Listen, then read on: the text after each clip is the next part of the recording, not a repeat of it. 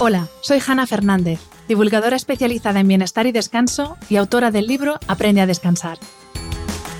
Quiero darte la bienvenida a un nuevo episodio de mi programa de podcast A Guide to Live Well, una guía práctica de bienestar en la que descubrirás de la mano de los mayores expertos cómo cuidar tu salud y tu entorno para vivir más y vivir mejor. El papel del ayuno y de la dieta que imita el ayuno en la gestión del paciente oncológico ya no es un tema tabú.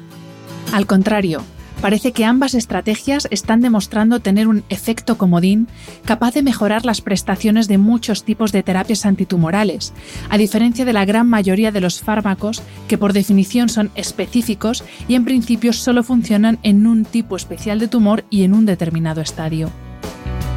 Hasta no hace tanto tiempo, el enfoque clínico era bastante reacio a incluir estrategias relativas a la nutrición en este tipo de pacientes. Los médicos, incluidos los oncólogos, aún hoy siguen recibiendo una formación farmacocéntrica, contemplando solo el uso de fármacos para el tratamiento de la enfermedad. El profesor Walter Longo es uno de esos profesionales conscientes de las carencias y limitaciones de la medicina moderna que se enseña en las universidades. Bioquímico de formación, Lleva 30 años investigando sobre el envejecimiento y 15 años investigando sobre los tumores. Es director y profesor en el Instituto de Longevidad de la Facultad de Gerontología de la Southern California University en Los Ángeles. Ha publicado en las revistas científicas más importantes, como Nature, Science y Cell. Y en 2018, la revista Time le incluyó en la lista de las 50 personas más influyentes del mundo en el campo de la sanidad. Quizás esto sigue siendo así en muchos profesionales debido a la conspiración sin conspiradores de la que habla el profesor Longo en el libro que acaba de publicar, El ayuno contra el cáncer. Esos intereses fundamentalmente económicos de distintas industrias que nos prefieren enfermos crónicos en lugar de sanos.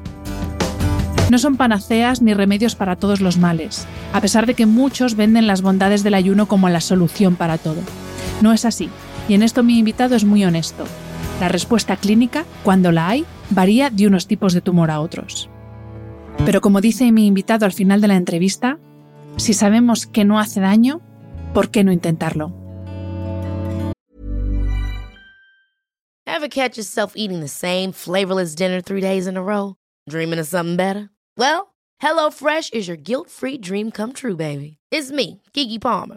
Let's wake up those taste buds with hot, juicy pecan crusted chicken or garlic butter shrimp scampi. Mm. Hello Fresh. Stop dreaming of all the delicious possibilities and dig in at HelloFresh.com. Let's get this dinner party started.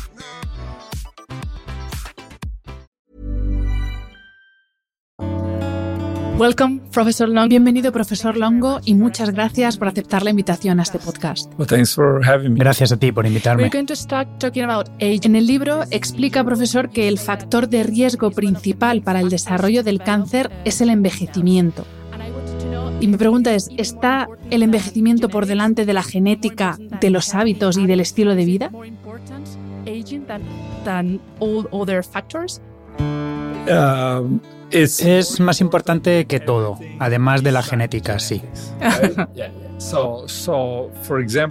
En mis presentaciones suelo mostrar una diapositiva que muestra el alcohol, la obesidad y el tabaco como los principales factores de riesgo para el cáncer. Y luego muestro en la siguiente diapositiva la comparación con 30 años de envejecimiento. Y la obesidad, el alcohol y el tabaco desaparecen el envejecimiento es tan poderoso que casi no puedes verlo. La genética es muy diferente, porque un ratón vive dos años y medio y tiene cáncer a partir del año y medio de edad. Y la gente casi nunca contrae cáncer antes de los 30 o 35 años. Eso nos dice que la genética puede determinar completa o casi completamente cuándo y si se tiene cáncer. Por ejemplo, estudiamos a una comunidad en Ecuador integrada por personas de muy baja estatura. Tienen una mutación en el receptor de la hormona del crecimiento y casi no hay casos de cáncer. Y los ratones que tienen la misma mutación tienen mucho menos cáncer. Eso nos indica que la genética puede ser tan poderosa como para potencialmente prevenir completamente el cáncer. Conocemos familias y centenarios en cuya familia hay muy pocos casos de cáncer, por lo que podemos decir que de alguna manera están genéticamente predispuestos a pasar por la vida y no tener cáncer. Si esto es así, ¿Cómo se puede prevenir algo que depende de un hecho inevitable como es envejecer, que todos vamos a envejecer? Bueno, a nivel prevención, solo tenemos que ralentizar el envejecimiento. En el caso de que alguien tenga muchos casos de cáncer en su familia, quizás por razones genéticas, entonces tienes que ocuparte de una forma más agresiva y decir, sé que el cáncer es muy común en esta familia, por lo que vamos a luchar específicamente contra el envejecimiento y el cáncer y no solo contra el envejecimiento. Creo que en general no nos gusta tratar de prevenir el cáncer porque si puedes prevenir el cáncer pero no la diabetes, o si puedes prevenir el cáncer pero no el Alzheimer, ¿de qué te sirve? No tiene sentido. La idea que nosotros impulsamos es la de conseguir vivir más tiempo sin enfermedad. En ese caso, sí, si alguien tiene muchos casos de cáncer en una familia, entonces tienes que enfocarte en eso con mucho más cuidado y hacer todo lo necesario, incluso de una forma más extrema que otra persona. Por ejemplo, ahora comenzamos un ensayo en el sur de Italia con la mutación en los genes BRCA, la que tiene Angelina Jolie que se hizo una mastectomía por este motivo. Entonces, si alguien está en esa situación, tiene que actuar de forma muy agresiva. Y esto es lo que vamos a hacer con mujeres que participan en este ensayo en el sur de Italia y no quieren someterse a una mastectomía. Vamos a ver qué pasa. Pero la intervención nutricional tiene que ser muy potente porque va a ser una lucha difícil. Eh, en el libro, profesor, habla del desarrollo de la juventología en oposición a la gerontología, es decir, el estudio de la juventud como herramienta fundamental para prolongar lo más posible el tiempo que una persona se mantiene sana retrasar el envejecimiento y no solo centrarse en la prevención. ¿En qué consiste esta ciencia?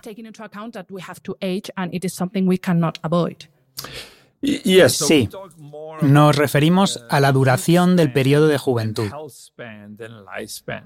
La idea es, ¿cuánto tiempo puedes mantener joven a alguien?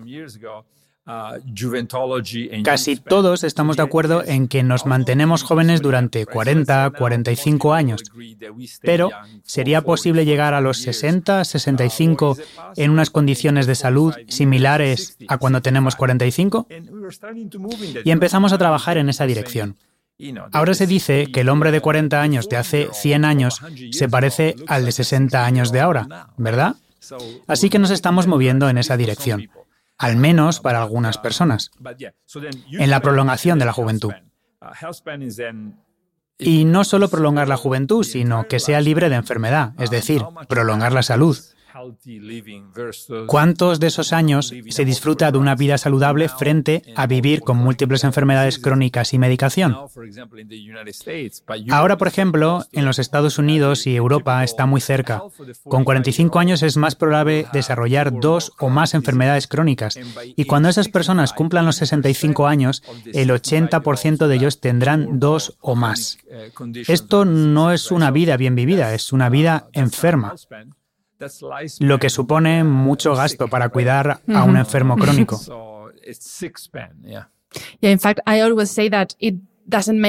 De hecho, yo siempre digo que no tiene sentido vivir más años si vas a vivir esos años con muy mala calidad de vida. Y ahí está el enorme mercado que no para de crecer de la longevidad. Pero no es solo dar más años a la vida, sino años de más calidad.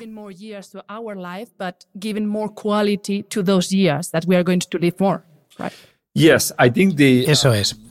Creo que Citibank hizo algunos estudios y proyecciones sobre la increíble cantidad de dinero que gastamos en este momento en el cuidado de los enfermos. Si ahora estás enfermo, el dinero se gasta en tu enfermedad. Según sus proyecciones, de aquí a 20 años esto va a cambiar y vamos a gastar la mayor parte del dinero en mantenerte lejos del hospital y de la medicación. Es realmente extraordinario. En cierto sentido, en estos momentos estamos en manos de las compañías farmacéuticas y tal vez estar enfermo no sea tan malo, porque mucha gente gana dinero con eso, ¿no? Pero creo que si se puede cambiar la forma de ganar ese dinero, será posible ganar incluso más si nos mantenemos todos sanos. Y ya hay empresas que se están dando cuenta de esto, como algunas compañías de seguros, por ejemplo, que ven cómo sus clientes no enferman y ellos ganan más dinero. Así que ahora las compañías de seguros por primera vez están empezando a alinearse con los pacientes y eso es lo que queremos. Ahí es cuando creo que vamos a ver grandes cambios.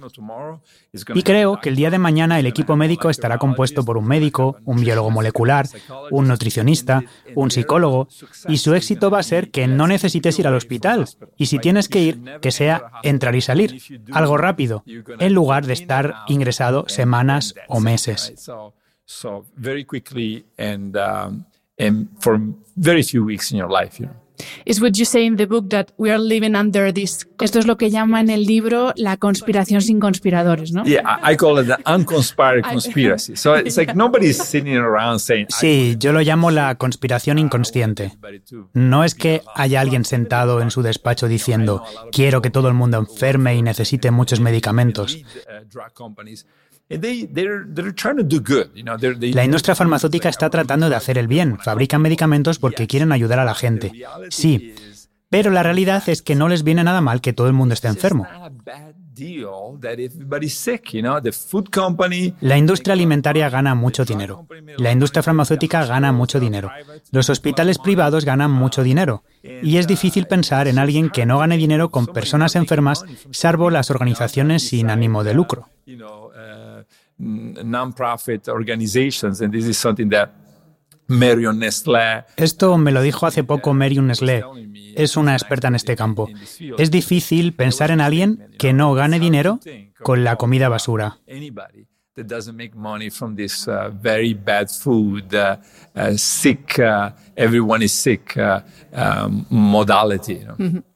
Going back to the idea of aging as a risk factor, um, volviendo a la idea del envejecimiento como factor de riesgo para desarrollar cáncer, imagino que tiene que ser muy frustrante para usted ver casos de cáncer infantil o de diferentes tumores desarrollados en población joven, porque en estos casos no hay envejecimiento, pero aún así desarrollan la enfermedad. How do you manage? I don't know if you have had any study regarding this or Llevamos 20 años intentándolo.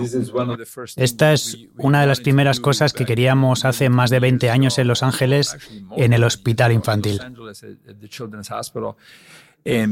Los oncólogos sí que están dispuestos a cambiar la dieta e incluso introducir el ayuno en pacientes adultos, pero todo el mundo tiene mucho miedo a hacer esto en los niños. Yo creo que lo vamos a hacer pronto porque ahora tenemos numerosos ensayos clínicos en adultos y creo que con suerte muy pronto un oncólogo pediátrico estará lo suficientemente motivado como para hacer esto en niños. Pero hasta ahora, incluso después de muchas, muchas reuniones con oncólogos pediátricos, la verdad es que no hemos llegado a comenzar un ensayo clínico sobre el ayuno o la dieta que imita el ayuno en niños.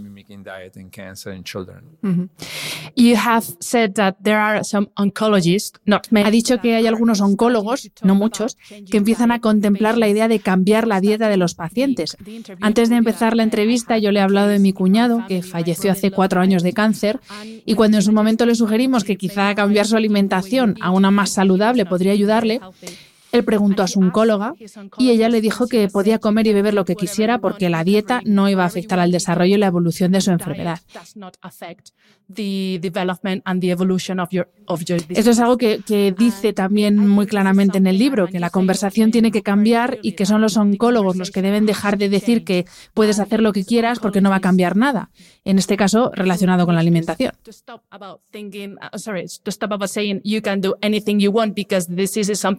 For free and start doing something, in this case related to eating. Bueno, Creo que tal vez hace 15 o 20 años era justificable por lo que se sabía de la relación entre la comida y las células tumorales. Ahora tenemos mucha más información. Hace un par de meses estuve aquí en Madrid, en el CNIO, el Instituto Oncológico líder en España, en unas jornadas sobre nutrición y cáncer, a las que asistieron los mayores especialistas del mundo, incluidos profesionales del MIT. En la actualidad, creo que para la mayoría de los expertos en cáncer del mundo, decir que la nutrición no importa o que el metabolismo no importa en el tratamiento del cáncer simplemente muestra una comprensión muy ingenua del cáncer.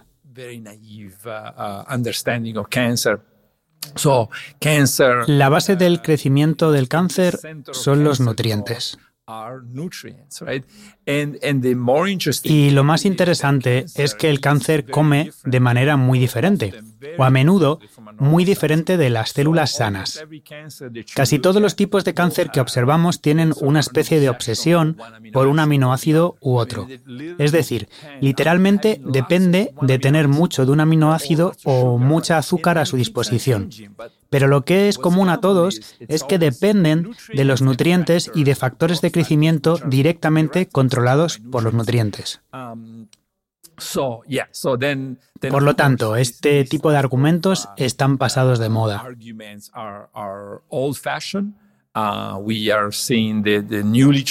ya estamos viendo a los oncólogos que están terminando ahora su especialidad que están cambiando en este sentido. No queremos quitarles el poder a los oncólogos. Creo que son 15 oncólogos los que han participado en este libro. Cada capítulo fue leído y revisado cuidadosamente por un oncólogo. Así que no se trata de quitarles el mando, sino de ayudarles. Ellos mismos son conscientes de que no saben lo suficiente de todo y saben que necesitan un biólogo molecular, un nutricionista, psicólogos para poder tratar a este paciente. Y también es papel del paciente decir, esto no es suficiente, quiero ese equipo de profesionales. Empiezo el libro hablando de una situación que viví en Los Ángeles. Por casualidad, seguí a un camión de bomberos que acudía a un aviso. Y al llegar, vi que había una ambulancia y varios coches de policía, todo para atender a una persona que se había caído de una bicicleta. Y pensé, mira, ¿cuánto dinero se gasta el gobierno de Estados Unidos en alguien que acaba de caerse de una bicicleta? Mientras que una persona que tiene cáncer pasa consulta con un oncólogo en 30 minutos y ya está. Luego se va a casa y mira en Internet a ver si encuentra algo que le ayude con su enfermedad.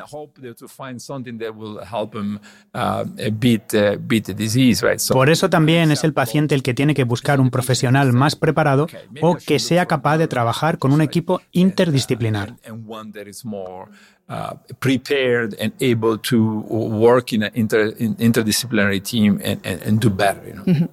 you have just mentioned that uh, cell, uh, tumor cells eat Acaba de mencionar precisamente que las células tumorales comen. Y esto es algo en lo que la gente no piensa. Lo que comemos es alimento que le damos a las células tumorales. Y de hecho en el libro dice que las células tumorales no son las listas de la película. Al contrario, que están confundidas. Y es esta confusión las que las puede convertir en mortales si se les da el alimento que necesitan. ¿Qué comen las células tumorales? Y específicamente me gustaría que hablase de la glucosa y de las proteínas, porque estamos en un momento de obsesión por la proteína para construir músculo y parece que pasarse no es lo ideal. What do we do with proteins, with, with, glucose, and uh, how is it that these cells eat these two important nutrients? Yes, so we started this in cancer maybe 15 years ago. Cuando empezamos a estudiar la influencia de la alimentación en el cáncer hace unos 15 años, nos dimos cuenta de que la protección celular en los organismos dependía de la disminución de la actividad de unos genes determinados.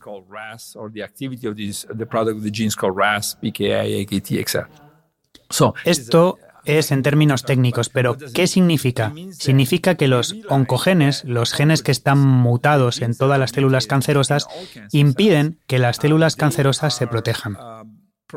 Es decir, que si haces pasar hambre a un sistema, todas las células del cuerpo, de una manera muy coordinada y muy sofisticada, reconocen la falta de alimento y saben exactamente qué hacer. No solo saben qué hacer durante unos días, saben qué hacer durante meses, sí. Una persona puede pasar de media uno o dos meses sin comer. Eso no significa que recomendemos esto, pero si es necesario se puede hacer. A las células tumorales que están confundidas solo les importa seguir comiendo. Todo lo que saben hacer es seguir comiendo. Y necesitan muchas proteínas, muchos aminoácidos, que vienen de la proteína, y mucho azúcar.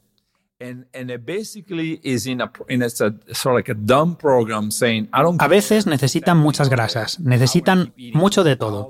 Puede que necesite mucho IGF-1 e insulina y así sucesivamente. Sometimes I need lots of fats, right? So I need a lot of lo que pretendemos con nuestra intervención es que no tengan comida, independientemente de la terapia concreta contra el cáncer que se utilice, ya sea inmunoterapia o terapia hormonal. Nunca hemos curado ratones solo con ayuno, cierto, pero casi nunca curamos ratones solo con la terapia, incluida la inmunoterapia. Pero cuando combinas la terapia con el ayuno, se produce algo increíble, lo que se llama efecto sinérgico. Cuando reduces la ingesta de alimentos del paciente o del ratón, las células tumorales empiezan a sufrir porque no encuentran alimento para sobrevivir, dividirse y reproducirse.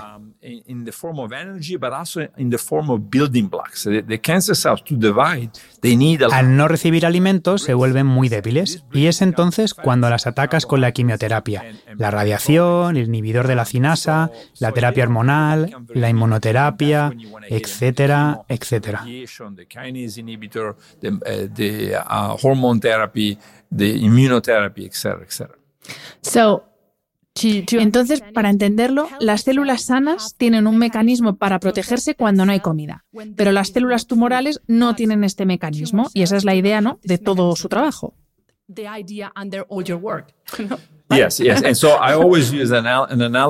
Sí, siempre uso una analogía que también uso en el libro. Imagina que mandas mil millones de personas al desierto, ¿vale? Los pones a la sombra y les dices que se sienten y beban mucho. Si vas dos semanas después, posiblemente casi todas las personas todavía estarán vivas.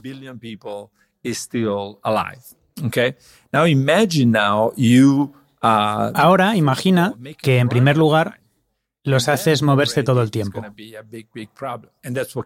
Eso es lo que hacen las células cancerosas.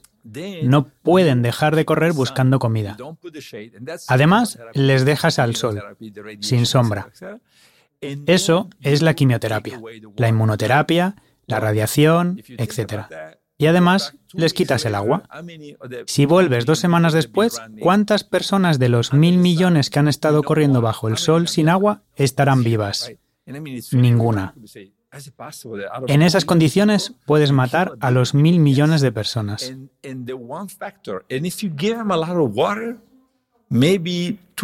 Si les das mucha agua, tal vez sobrevivan dos o tres millones. Estoy diciendo cifras al azar. Si están corriendo bajo el sol pero les das mucha agua, van a perder mucho peso, por lo que tienes que comer, que es lo que hacen en los hospitales con los pacientes. Estás perdiendo peso, así que sigue comiendo. Y eso es exactamente lo que quieren las células cancerosas, mucha comida, muchos aminoácidos.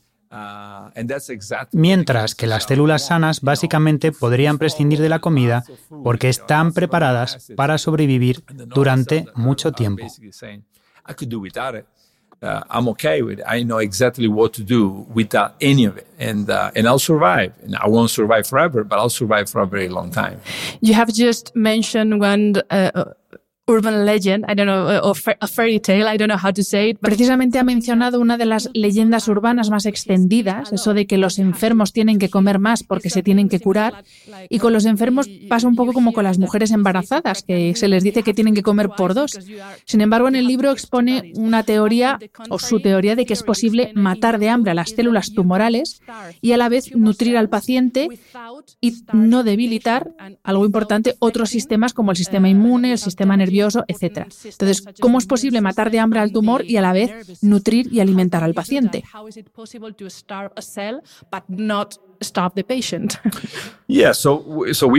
Efectivamente, es lo que llevamos haciendo mucho tiempo y en lo que trabajamos con todo el equipo. Porque el oncólogo tiene que colaborar junto con el biólogo molecular y el dietista. Y hacemos un seguimiento del paciente para asegurarnos de que mantiene la masa muscular igual. and we do it Para eso los pacientes hacen entrenamiento de pesas. En la fundación tenemos vídeos a disposición de los pacientes con cáncer con rutinas para hacer unos 20 minutos de entrenamiento con pesas al día.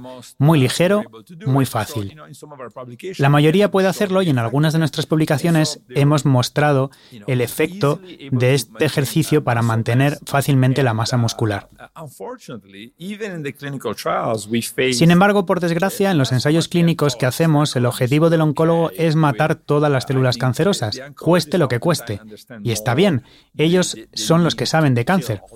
Pero también hay que preocuparse por el peso del paciente, no hay que sobrealimentarle. Y sin embargo, lo que se hace para mantener la masa muscular del paciente es darle 1,5 gramos de proteína por kilogramo de peso corporal por día, proteínas animales. Y lo que nosotros decimos es no, no hagas esto porque vas a ayudar a las células cancerosas mucho más que cualquier otra cosa. Y efectivamente lo que sucede es que muchas de las mujeres que estaban haciendo eso estaban ganando masa corporal magra, esto es una locura, porque no estamos aquí para hacer mujeres Schwarzenegger. Estamos intentando que conserven la masa muscular y se curen del cáncer. Pero lo creas o no, perdimos esa batalla una vez más. No contra los oncólogos, porque los oncólogos decían, vale, si crees que las células cancerosas van a sufrir más, si hacemos esto, hazlo. Pero los médicos en los hospitales no opinan igual. Su trabajo es mantener al paciente con un peso saludable.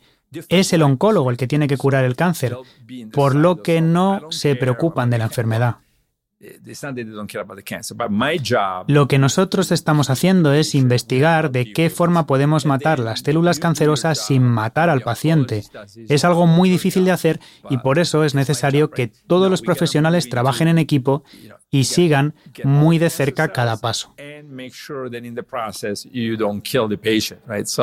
So that's a very difficult thing to do and that's why that team very closely following every step Uh, is necessary. Hmm. en el libro habla de las diferentes funciones o efectos que tiene el ayuno y la dieta que imita el ayuno en el paciente oncológico. Eh, una de ellas es debilitar las células tumorales, como hemos estado hablando, y otra es fomentar la producción de células del sistema inmunitario. ¿Por qué es esto tan especialmente importante en el paciente oncológico? Um, Cierto, sí. En primer lugar, es interesante el hecho de que si retrocedemos 20 o 25 años, las mismas críticas que estamos recibiendo y que hemos estado recibiendo durante los últimos 10 años, las recibieron los que se dedican a la inmunoterapia. Porque la gente decía, sí, claro, con el sistema inmunitario ahora va a combatir las células cancerosas, como si fuera una idea estúpida. Y hoy la inmunoterapia es el tratamiento número uno contra el cáncer. Lo que hemos observado en la investigación no es tanto que el ciclo de realimentación en ayunas esté ayudando al sistema inmunológico, sino que lo que parece que hace es que la célula cancerosa sea mucho más visible como una entidad extraña, ¿sí? Al hacer más visible la célula cancerosa, el sistema inmunológico ya no tiene duda de si es una célula buena o mala. Si es mala, la ataca.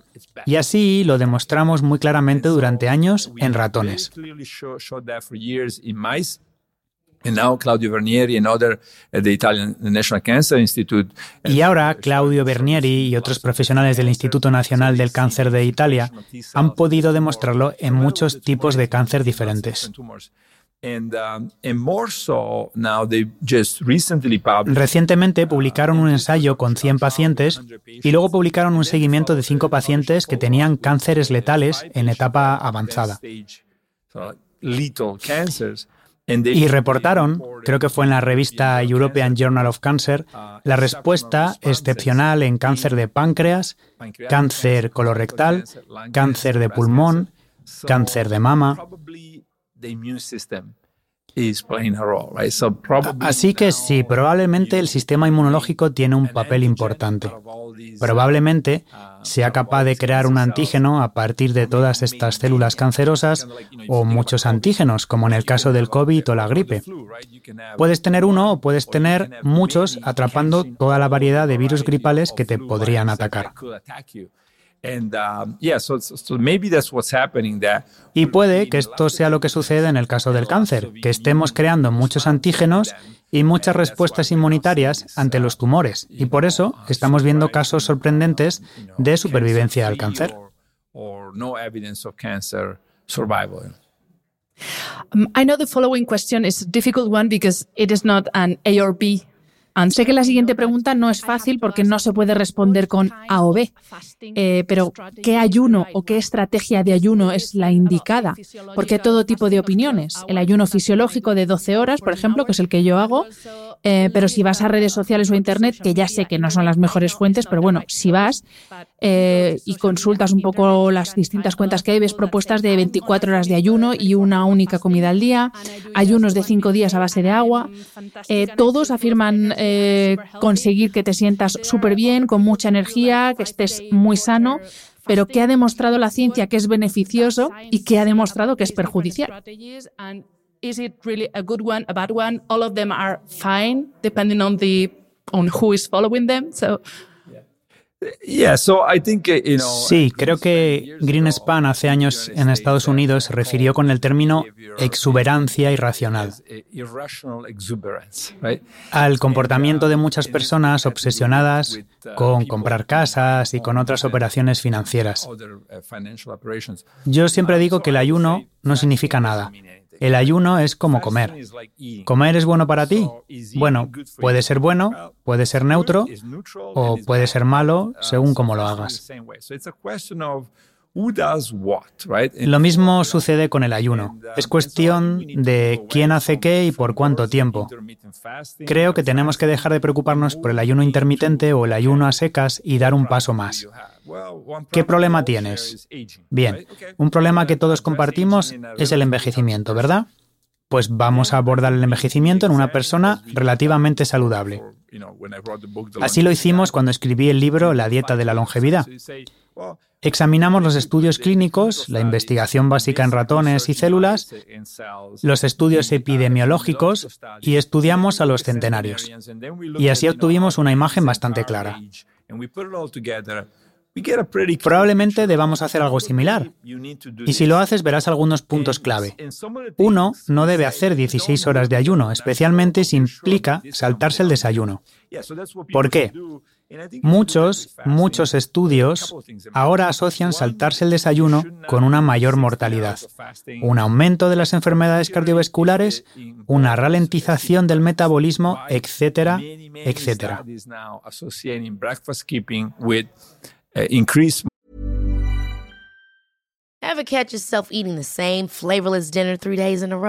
Dreaming?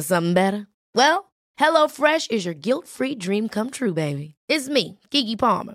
Let's wake up those taste buds with hot, juicy pecan-crusted chicken or garlic butter shrimp scampi. Mm. Hello Fresh. Stop dreaming of all the delicious possibilities and dig in at HelloFresh.com. Let's get this dinner party started.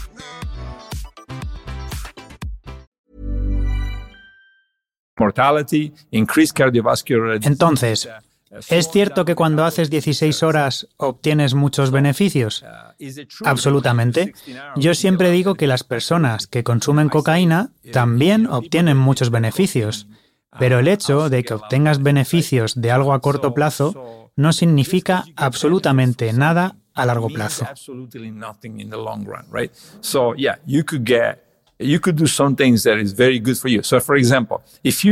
Otro ejemplo. Pongamos que retrocedemos 50 años a cuando se descubrió la biología de la insulina. En aquel momento, la insulina era el futuro para la gente diabética. Su nivel de glucosa bajaba. Esto es cierto hasta que desarrollas resistencia a la insulina y como consecuencia desarrollas diabetes y obesidad. Así que a la larga, algo que es un gran fármaco puede provocar una enfermedad. And then that gives you diabetes and that gives you obesity too, right? So it makes you obese in the long run and diabetic. Uh, and yet it's such a great, uh, yeah, por tanto, aunque ayunar 16 horas tiene algunos beneficios, no es bueno, porque a la larga te hace vivir menos y además está asociado con la formación de cálculos biliares, esas piedras que se forman en tu vesícula biliar. Sin embargo, nunca he visto un estudio con efectos negativos de un ayuno de 12 horas.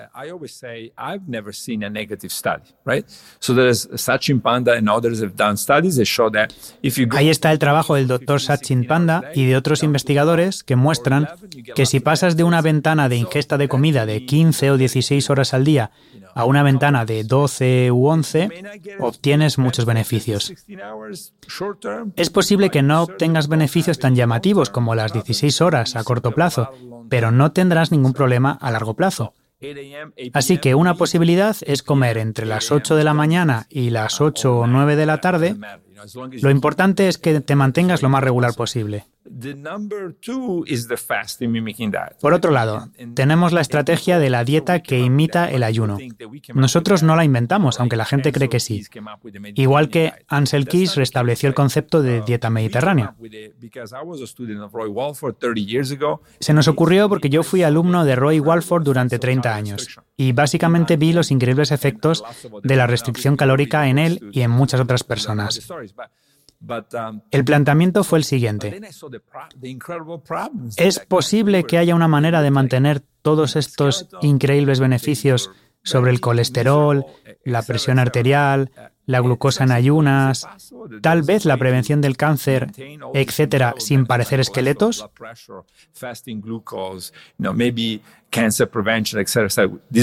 Esto se demostró más tarde en estudios con monos, y de ahí viene la dieta que simula el ayuno. Es una dieta de cinco días, baja en calorías, entre 800 y 1100 calorías en total, alta en grasas y a base de plantas, baja en azúcar y baja en proteínas. Recomendamos hacerla tres o cuatro veces al año. high fat, plant-based, high fat, low sugar, low protein, uh, diet. Ahora tenemos muchos datos en ratones, pero también muchos datos en personas, y es una estrategia muy prometedora como una forma de retrasar el envejecimiento y prevenir el cáncer. Así que esos son dos puntos clave. El tercero es saltarse el almuerzo. Llevo 20 años haciéndolo, aunque no todos los días. Ahora estamos comenzando un gran ensayo con 500 pacientes en el sur de Italia, donde vamos a introducir por primera vez este concepto de saltarse el almuerzo en lo que yo llamo la dieta de la longevidad.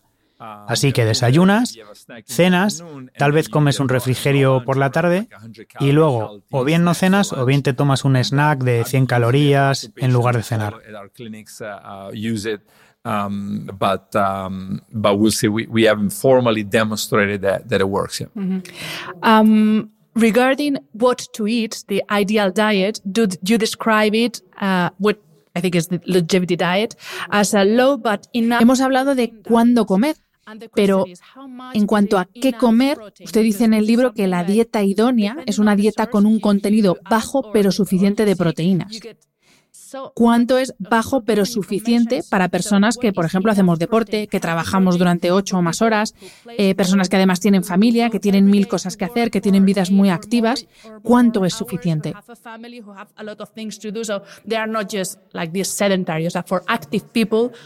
How much is it enough protein? Yeah. So, so first of all, I think that, you know, so we have a, Tenemos una clínica sin ánimo de lucro de la Fundación en Milán, otra en Los Ángeles.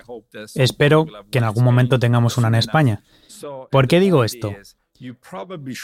Porque lo importante es que puedas hablar con un profesional que te entienda, que vea tus análisis de sangre, etc. Y te diga cuánta proteína es suficiente para ti. Porque por sí la gente no lo sabe.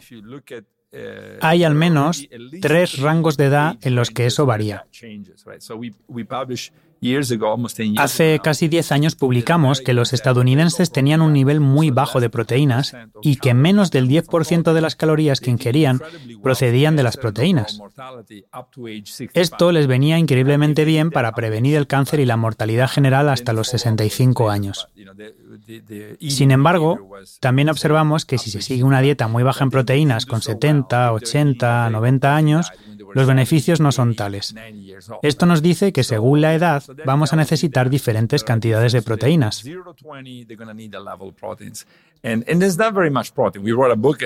Escribimos un libro sobre población infantil y mostramos que la mayoría de los niños en Italia, pero creo que es lo mismo en España y los Estados Unidos, comían de dos a cuatro veces más proteínas de las que recomiendan las asociaciones de pediatría estadounidenses y de la mayoría de los países.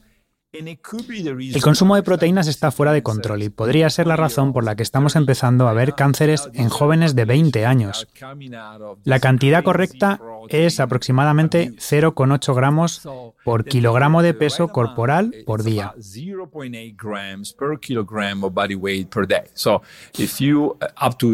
Así hasta los 65, 70 años y luego sube un poco. También depende del tipo de proteínas que estés comiendo. Si sigues una dieta mediterránea normal, digamos, entonces es alrededor de 0,8. Eso significa que si pesas 70 kilos, debes ingerir alrededor de 60 gramos de proteínas por día. Ahora la mayoría de los productos llevan una etiqueta que indica las proteínas, pero en otras cosas es más complicado calcularlas, como en un filete de pollo. Y también hay personas que no incluyen en el cómputo diario las proteínas de otros alimentos, como por ejemplo la pasta o los cereales, los frutos secos. Todo tiene proteínas.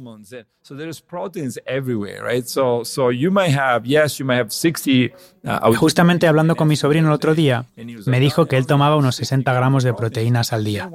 Pero cuando comenzamos a calcular, vimos que consumía alrededor de 100 gramos porque no estaba calculando todo lo demás que contiene proteína. Esta es la cantidad para la mayoría de las personas. Bien, pero supongamos que eres vegano. Acabo de recibir un correo electrónico de Simon Hill, que es un famoso podcaster australiano. Espero que llegue a escuchar esta entrevista. I hope Simon listens to this podcast. Simon ingiere 1,5 gramos de proteína por kilogramo por día y aún así sus niveles de IGF son bastante bajos.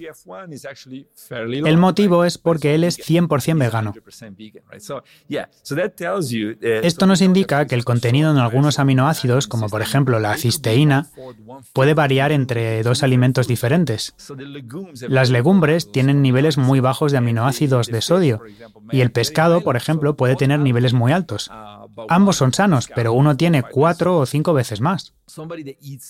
Por tanto, alguien que come pescado o carne una vez por semana será muy diferente de quien come pescado o carne cinco o seis veces por semana. Por eso es más complicado de lo que parece y por eso hace falta recurrir a un profesional que nos oriente.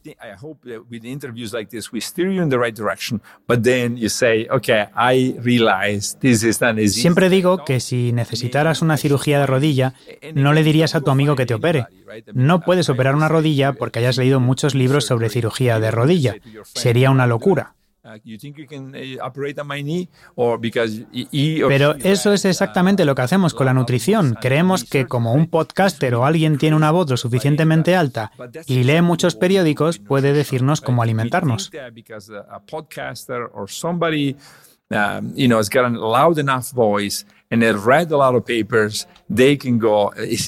Hay que intervenir de manera correcta. La gente no lo sabe, pero nos cuesta una media de dos o tres años sacar a alguien de un mal estado clínico y devolverlo a un estado saludable. And so it takes us an average of two to three years to take somebody from a bad shape in the clinic and bring them back to a very healthy status. You know. Talking about protein. Dieta cetogénica, este es un tema de mucha controversia. Eh, la dieta que imita el ayuno puede incrementar, como hemos hablado, los cuerpos cetónicos y reducir la glucosa, la insulina y el factor de crecimiento IGF-1, que son tres elementos que pueden contribuir al desarrollo y crecimiento de una gran variedad de tumores. La dieta keto es una dieta baja en carbohidratos, que es un poco también la propuesta que hace usted con, con la herramienta de la dieta que imita el ayuno, eh, pero es una dieta que se asocia con un consumo importante de grasas y proteínas generalmente de origen animal. Entonces, la dieta cetogénica sería adecuada para el tratamiento del paciente oncológico y para la prevención eh, del cáncer. Fats and protein from an origin, uh, animal origin, animal sources. Yeah. So, so first of all, I would Para empezar, um, yo no recomendaría seguir una dieta cetogénica si estás sano, if you're healthy. Porque de nuevo obtendrás beneficios a corto plazo, pero a la larga, especialmente si la base de la alimentación es de productos de origen animal, morirás antes. Hay muchos estudios epidemiológicos de Harvard y metaanálisis de Lancet que lo dicen claramente.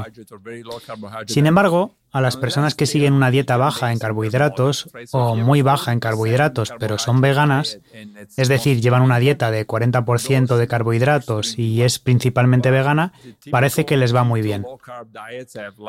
Pero las típicas dietas cetogénicas bajas en carbohidratos con un alto consumo de grasas y proteínas animales parece que no son tan beneficiosas. Si hablamos de pacientes de cáncer, la cosa cambia. En principio, parece que no es una buena idea en general seguir una dieta cetogénica porque algunos cánceres odian el ambiente bajo en carbohidratos y alto en grasas y proteínas. Pero, sin embargo, muchos cánceres lo aman y se alimentan del alto contenido de grasas y proteínas. Es más, un paciente podría tener un cáncer que contiene células que aman el ambiente cetogénico y otras que lo odian. Y aquí sí que tenemos un problema.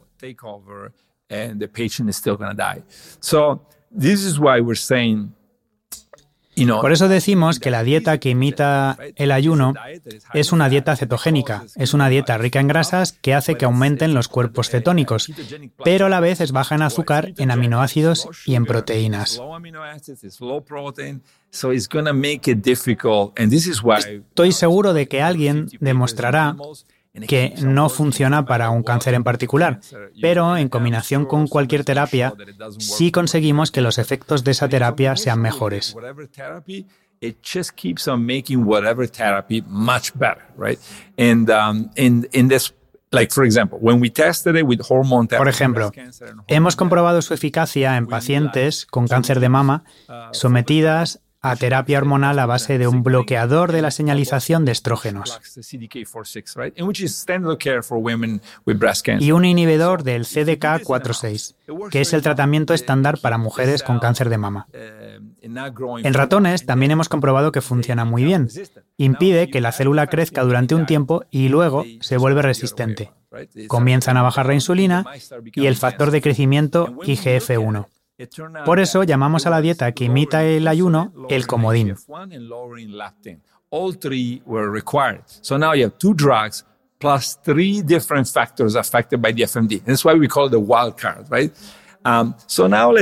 Esto que hemos comprobado al introducir la dieta que imita el ayuno no lo hemos observado al introducir la dieta cetogénica. Cinco días de una dieta que imita el ayuno y después vuelta a la dieta de la longevidad. Esto es lo que hemos hecho con miles de pacientes en las clínicas y creemos que esa es probablemente la mejor manera de hacerlo. Prestar mucha atención a la masa muscular, la densidad ósea, la salud del paciente, para asegurarse de que no pierda peso y especialmente que no pierda masa muscular. And um, we think that that's probably the best way to go paying a lot of attention to muscle mass, bone density, you know, patient health, you know, so making sure that the patient doesn't doesn't lose weight, doesn't lose, particularly doesn't lose muscle mass. So for en personas sanas, como método preventivo, estaría indicado seguir algún tipo de protocolo que combine, pues, la dieta que imita el ayuno durante cinco días, ayunos de 48 horas, o estos son muy extremos, o con una dieta saludable suficiente. ¿Usted cómo lo hace? Porque imagino que sigue este tipo de dietas. Sí, sí, sí lo hago. No almuerzo la mayoría de los días. A veces sí, pero la mayoría de las veces no. Sigo una dieta de longevidad y hago una dieta que imita el ayuno una o dos veces al año. Yo diría que para la mayoría de las personas probablemente dos o tres veces al año estaría bien hacerla.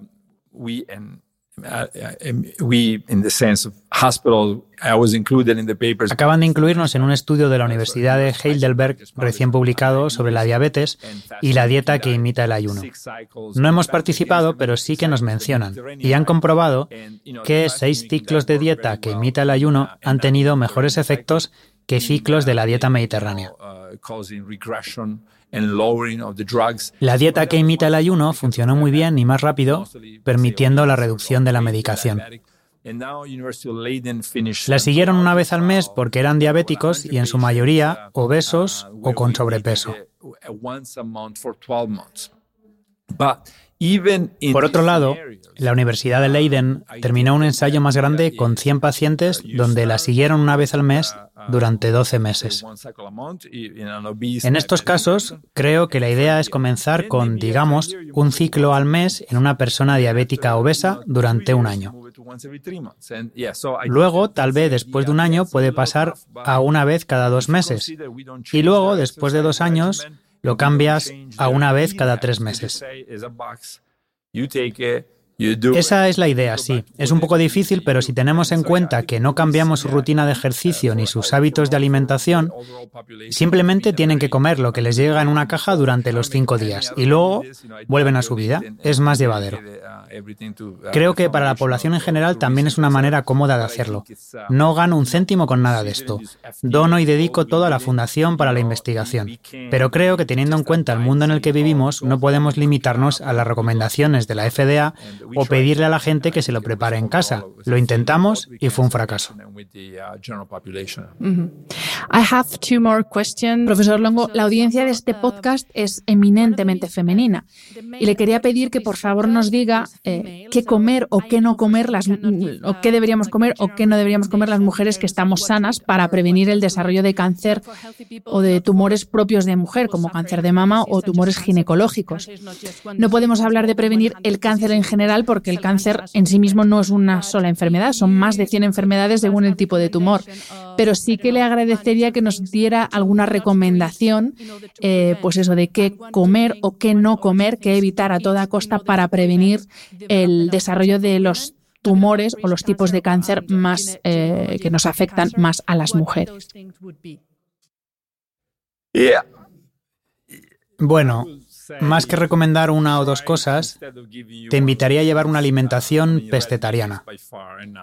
Evidentemente hay alimentos como la carne roja que se deben evitar. Hasta la Organización Mundial de la Salud la considera como factor de riesgo de cáncer. Pero yo diría que intentes acercarte lo más posible a una alimentación pescetariana, relativamente baja, pero suficiente en proteínas. Pescado tres veces a la semana, tal vez algunos huevos a la semana y el resto de origen vegano. Y eso ya resume una dieta muy saludable. Solo una cosa, cuidado con el mercurio. Hay muchos pescados que lo contienen, así que prioriza pescados pequeños como las anchoas, salmón una vez a la semana y algunos otros pescados con bajo contenido de mercurio tal vez una vez a la semana y marisco.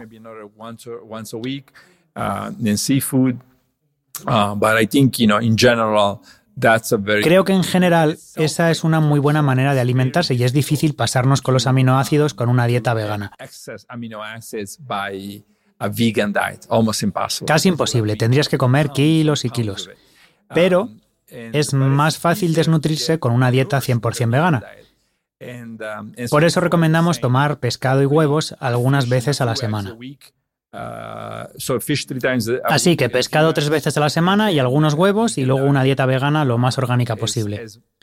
Solo esto ya supondría un cambio importante para la mayoría de las mujeres y también hombres que pueden tener riesgo de cáncer.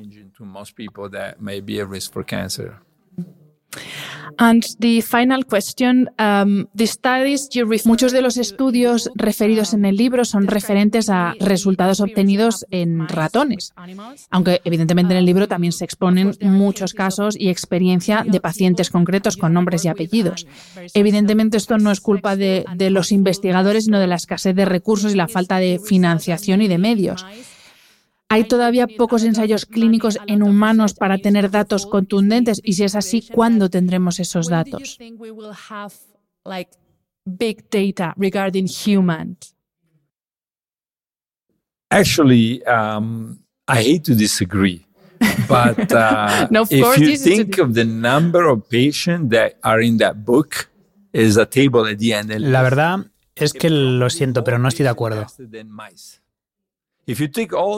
Si piensas en la cantidad de pacientes que hay en ese libro, probablemente hayamos probado con más pacientes que con ratones. Si comparamos todos los estudios en animales que han analizado el ayuno y la dieta que imita el ayuno, con la cantidad de pacientes, probablemente veamos más pacientes que ratones.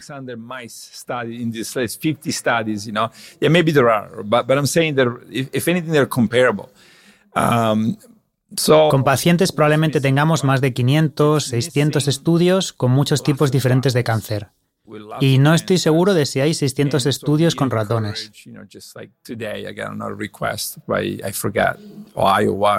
Entonces, ¿qué falta? Nos faltan muchos ensayos con muchos tipos de cáncer. Y es lo que queremos. Pacientes que participen en estudios.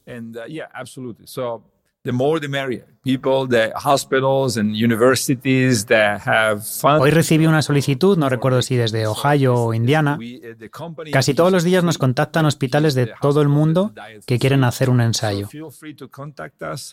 Creo que el último fue sobre el cáncer de ovario. Que no duden en contactarnos desde los hospitales. Les ayudaremos en todo lo posible para realizar el estudio.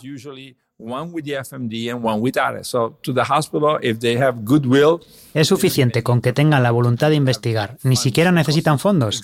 Les cuesta exactamente lo mismo. Lo ideal sería tener más fondos, por supuesto, pero que no se nos olvide que se han terminado muchos ensayos sobre el ayuno y las dietas que imitan el ayuno con resultados muy positivos.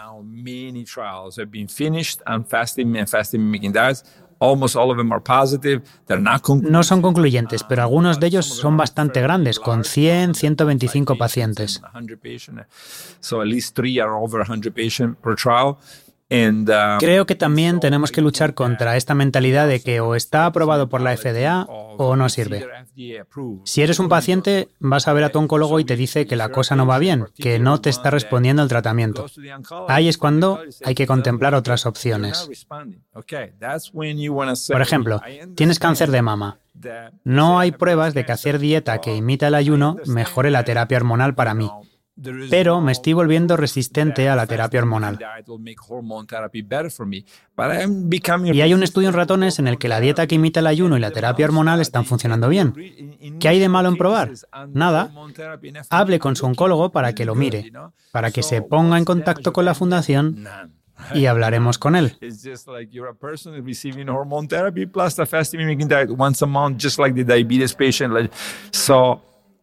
push the oncologist to sit down.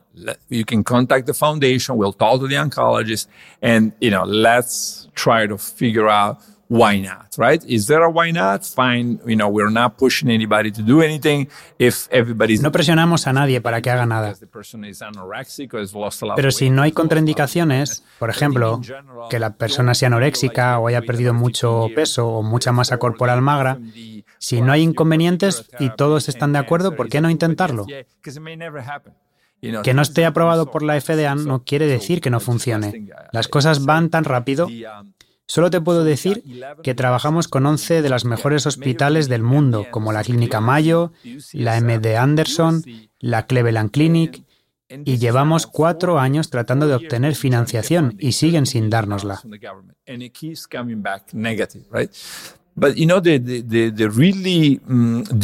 Lo más inquietante de todo es que cuando empezamos a hablar con algunos de los oncólogos más importantes del mundo para hacer ensayos en pacientes, nos decían, Walter, si hacemos este ensayo vamos a tardar unos siete años en terminarlo.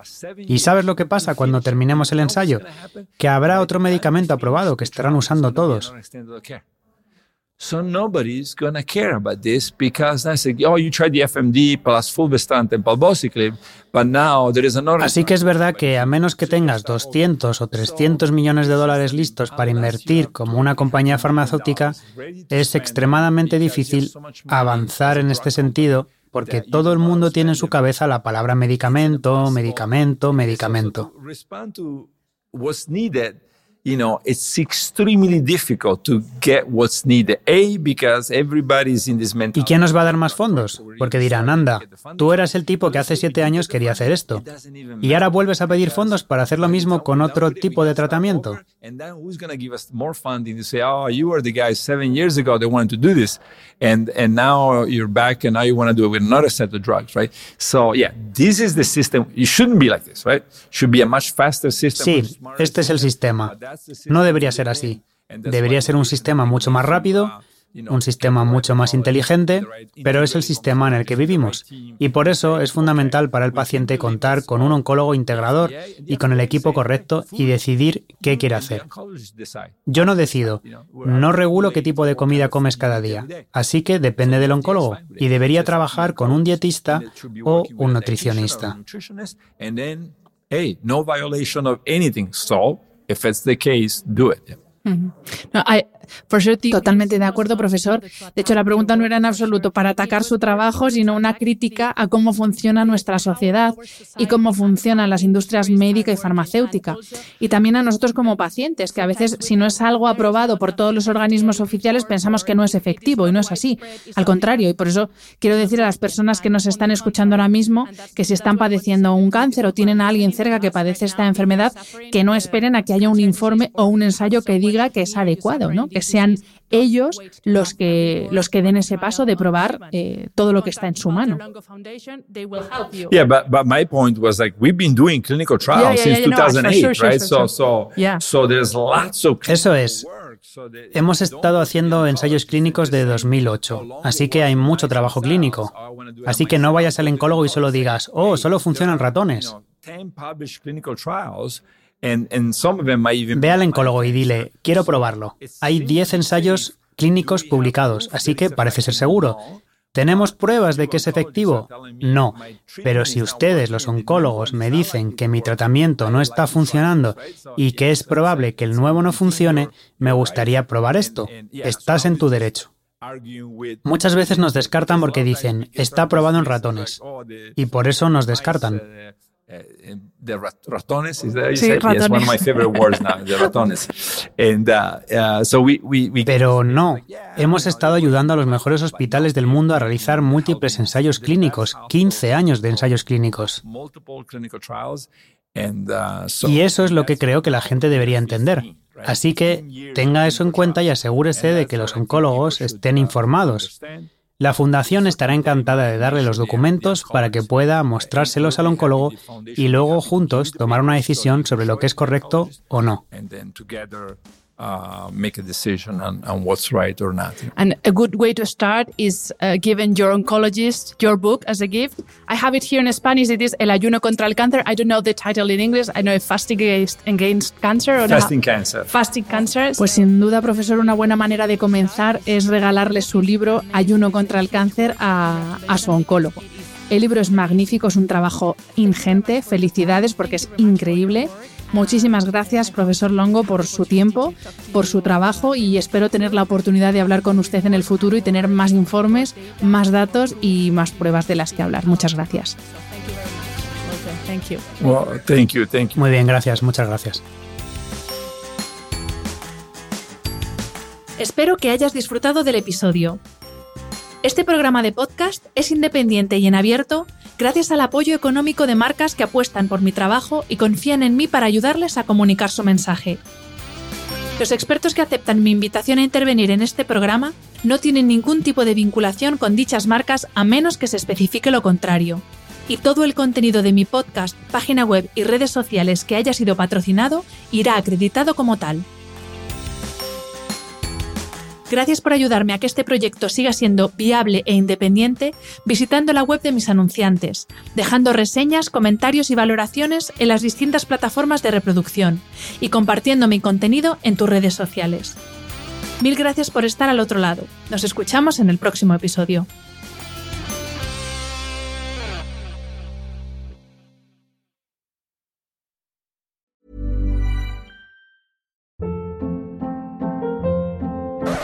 Hold up. What was that? Boring. No flavor. That was as bad as those leftovers you ate all week. Kiki Palmer here, and it's time to say hello to something fresh and guilt-free. Hello Fresh. Jazz up dinner with pecan-crusted chicken or garlic butter shrimp scampi. Now that's music to my mouth. Hello Fresh. Let's get this dinner party started. Discover all the delicious possibilities at hellofresh.com.